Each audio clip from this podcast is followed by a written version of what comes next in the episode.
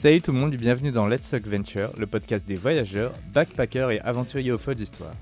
Je suis Tony et aujourd'hui et pendant tout le mois de décembre, je vous offre quelques extraits des interviews avec les invités de Let's Talk Venture sous un nouveau format appelé Short Stories for Big Adventure.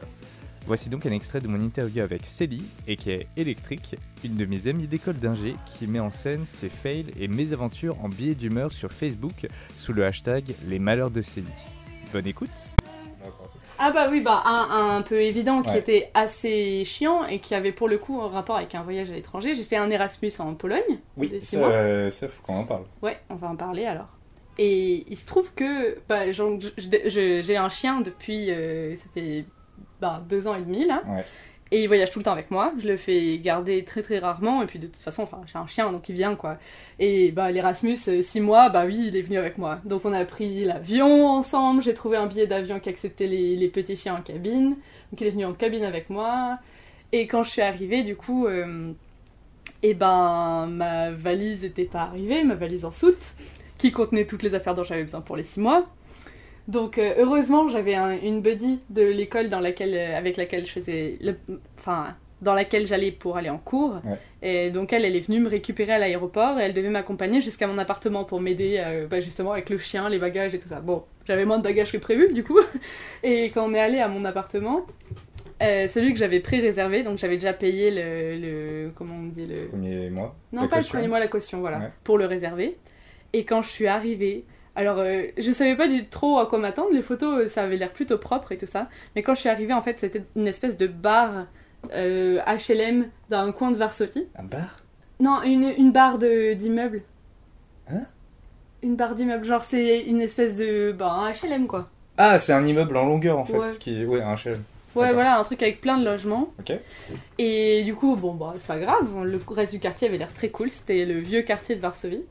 Et, hum, et donc, on rentre euh, dans le truc, j'appelle le gars qui devait me faire le. me donner le contrat, etc. On entre déjà à l'ascenseur, il n'y avait pas de porte. Alors, euh, Dans on rentre dans l'ascenseur, et quand l'ascenseur il montait, il n'y avait pas de porte, tu voyais le mur qui défilait devant toi. Et c'était au sixième étage. Donc euh, là, je commençais à me dire, ouais, bon, euh, je veux bien que. Enfin, voilà. euh, c'est quand même un peu cliché de la Pologne de se dire qu'il y a si peu de confort quand même. Enfin, en plus, j'avais pris un truc dans des tarifs euh, de la ville, quoi. Donc c'était pas.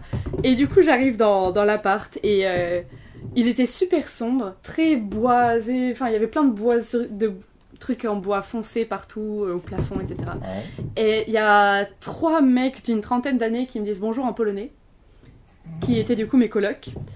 Et euh, Ça, ça sonne.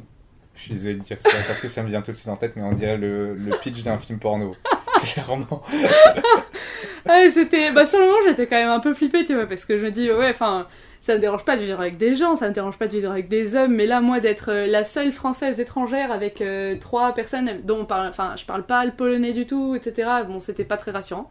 Ah, Et on arrive dans la chambre, il y avait encore une dame qui était en train de nettoyer. Et alors là, mais c'était la catastrophe.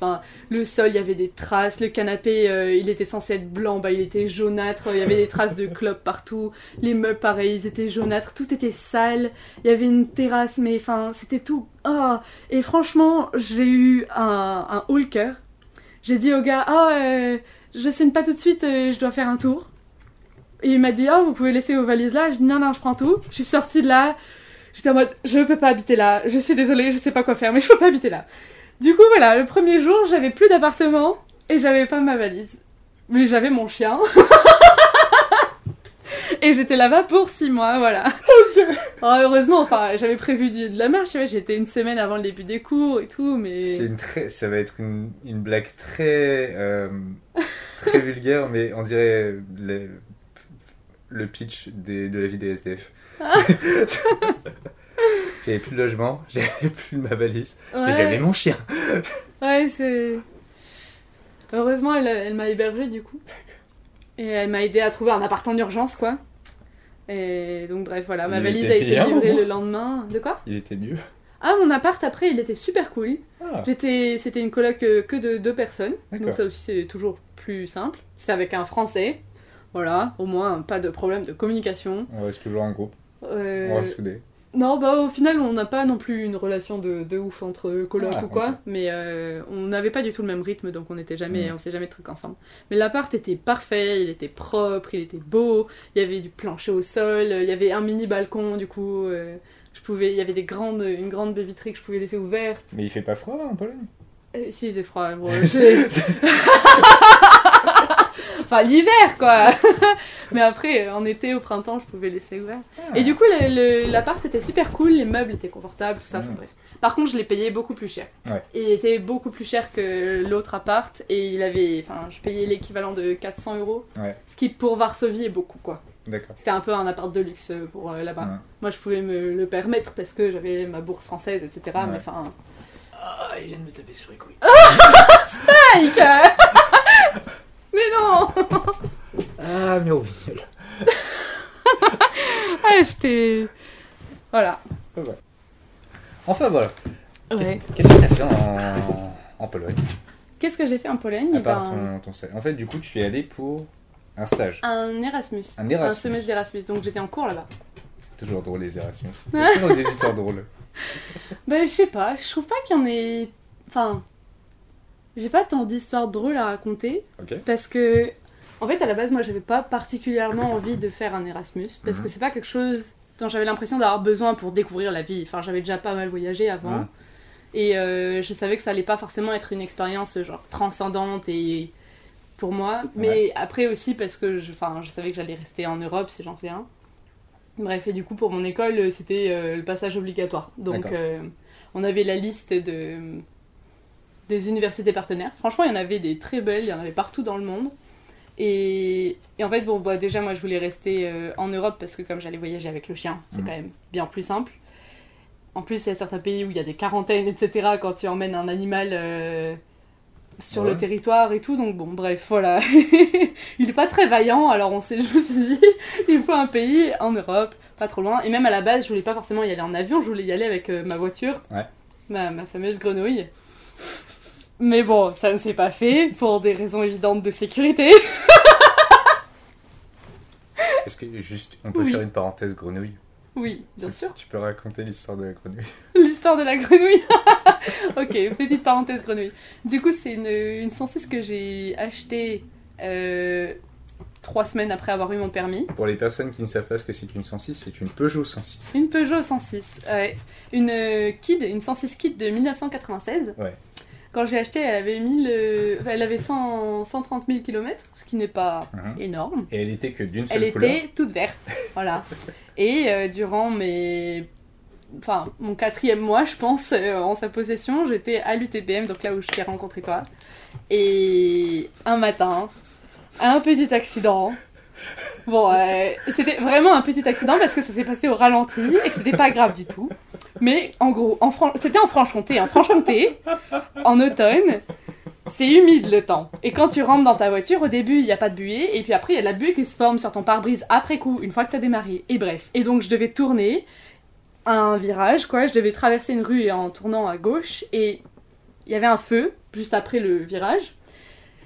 J'ai vu le feu à travers la buée. Mais en fait, j'avais pas vu le camion qui était déjà arrêté.